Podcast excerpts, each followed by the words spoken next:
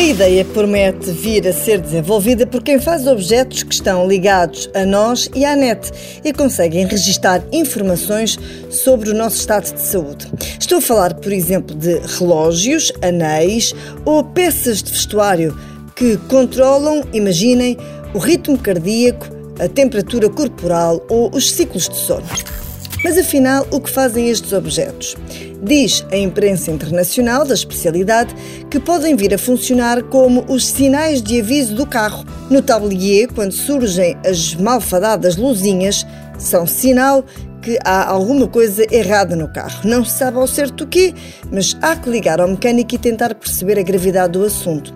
Ora, estes objetos funcionariam de forma semelhante. Se o ritmo cardíaco tiver alterações significativas, pode acender uma luz que o avisa que é melhor ter atenção ao que se passa. Já antes da Covid, empresas e universidades andavam a trabalhar neste tipo de soluções. A pandemia veio acelerar os estudos. Neste momento já há relatos sobre este tipo de aparelhos ajudarem a detectar doenças respiratórias, cardíacas, intestinais. Com mais investimento e estudos, quem sabe o que ainda pode avançar.